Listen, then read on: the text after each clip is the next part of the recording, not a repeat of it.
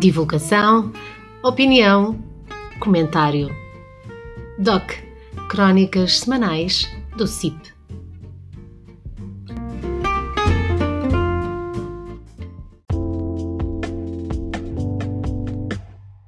Espaço de opinião de Donzília Antunes.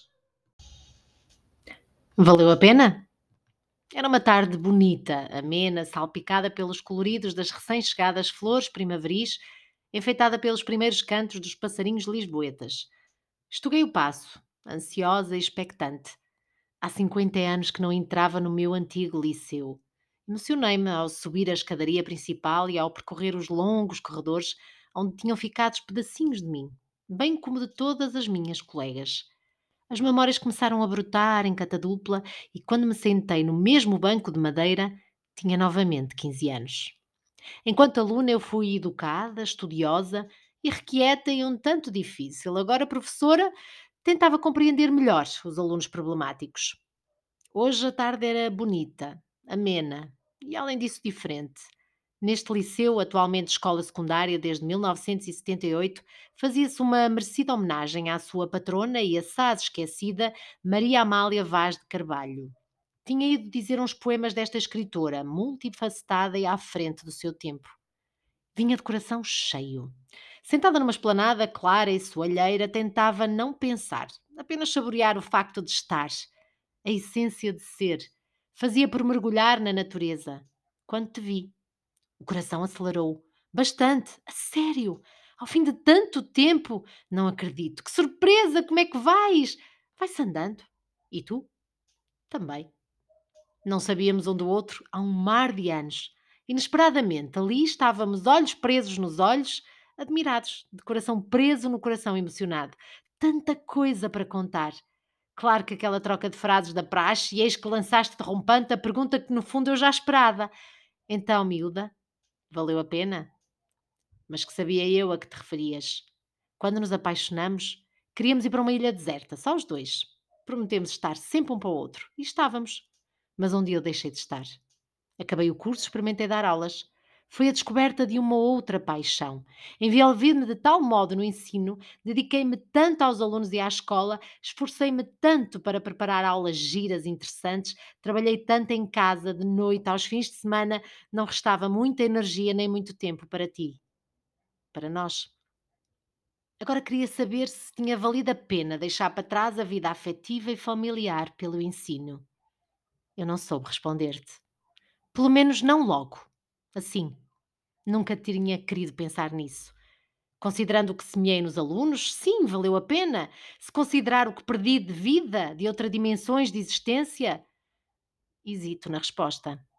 Não sei se valeu a pena ter trocado o amor de um homem pelo amor aos alunos e ao ensino. São dois tipos de amor diferentes. É difícil comparar.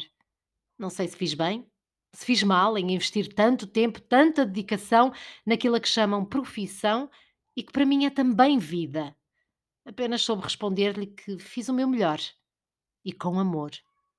Acredito ter conseguido motivar, ensinar, formar, ajudar a desenvolver o gosto pela nossa maravilhosa língua, o interesse pelos nossos belíssimos escritores. Acredito ter conseguido muitas vezes levar alegria aos corações e bem-estar à sala de aula. Acredito ter transmitido confiança, Acredito ter ajudado, acredito ter contribuído para um mundo melhor, acredito ter feito a diferença, acredito ter sido professora. Sim, ser professora é tudo isto e muito mais. É um envolvimento inteiro, um trabalho nunca terminado, um enorme investimento didático, pedagógico e afetivo. Ser professor é ser muito. Ser professor é muita coisa. Ser professor é nunca desistir de um aluno. Ser professor é dar-se. Sou professora Apesar do cansaço extremo, de algumas amarguras pontuais e meia dúzia de desilusões, e convenhamos, é pouquíssimo, eu digo que valeu a pena. Suponho que valeu a pena para os alunos e para mim. Mas espera, espera! Fala-me do que se tem passado com os professores aos últimos anos.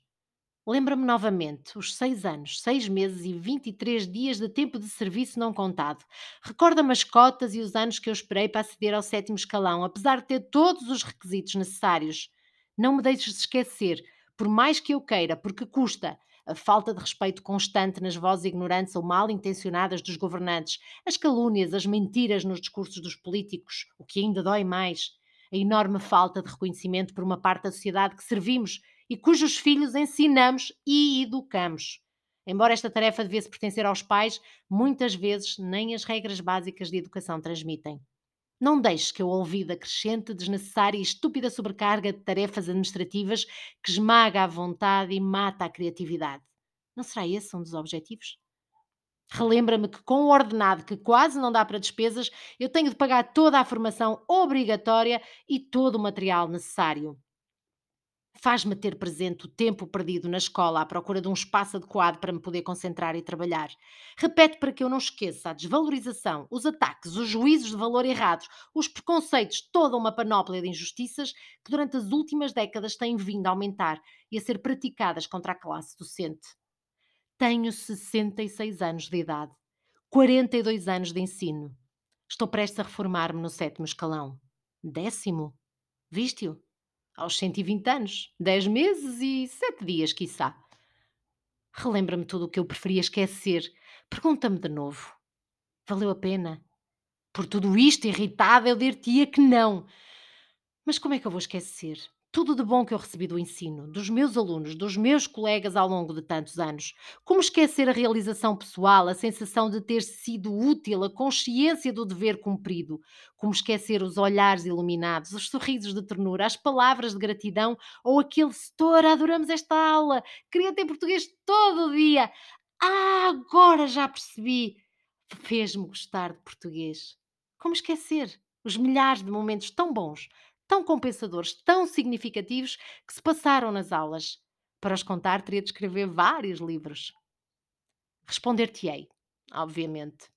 Valeu a pena. E a tarde despedia-se, mansamente, e o manto nostálgico da noite começava a estender-se pelo céu. É era a hora de recolher, mas nós ficamos. Esquecemos as horas, a casa, a escola, os problemas. Pela primeira vez, em muito tempo, eu senti-me livre. Estava disponível para ti, para nós.